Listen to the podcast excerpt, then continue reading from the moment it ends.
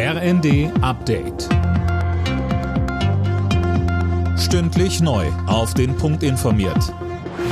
Ich bin André Glatzel. Guten Abend. Wegen der Energiekrise ist Kanzler Scholz in der Golfregion unterwegs. Zunächst stand ein Stopp in Saudi-Arabien an. Scholz traf sich mit dem saudi-arabischen Kronprinzen bin Salman. Zukünftig soll es eine engere Partnerschaft in Sachen Energie geben, besonders bei den Erneuerbaren. Scholz sagte, es geht auch darum, dass deutsche Unternehmen zum Beispiel eine große Rolle spielen bei der Weiterentwicklung auch hier der Wirtschaft, der Nutzung von Öl- und Gasressourcen, den Entwicklungen im Hinblick auf Wasserstoff. Und dass das möglich ist, das ist ein Gegenstand unserer Gespräche gewesen.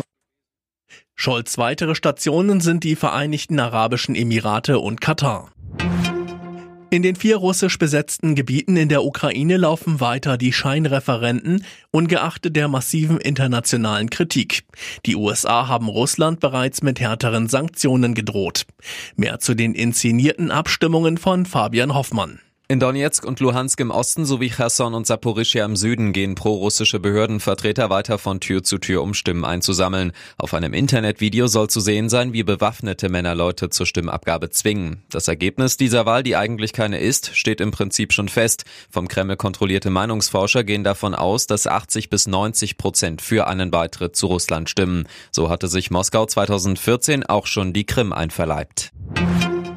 Russland verschärft die Strafen für Soldaten, die desertieren oder sich dem Feind ergeben. Sie müssen mit bis zu zehn Jahren Haft rechnen. Ein weiteres Gesetz sichert Ausländer die Staatsbürgerschaft zu, wenn sie mindestens ein Jahr in der russischen Armee gedient haben.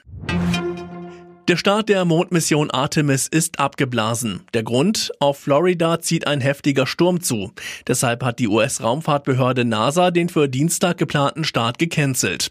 Der unbemannte Testflug soll künftige Mondmissionen vorbereiten. Alle Nachrichten auf rnd.de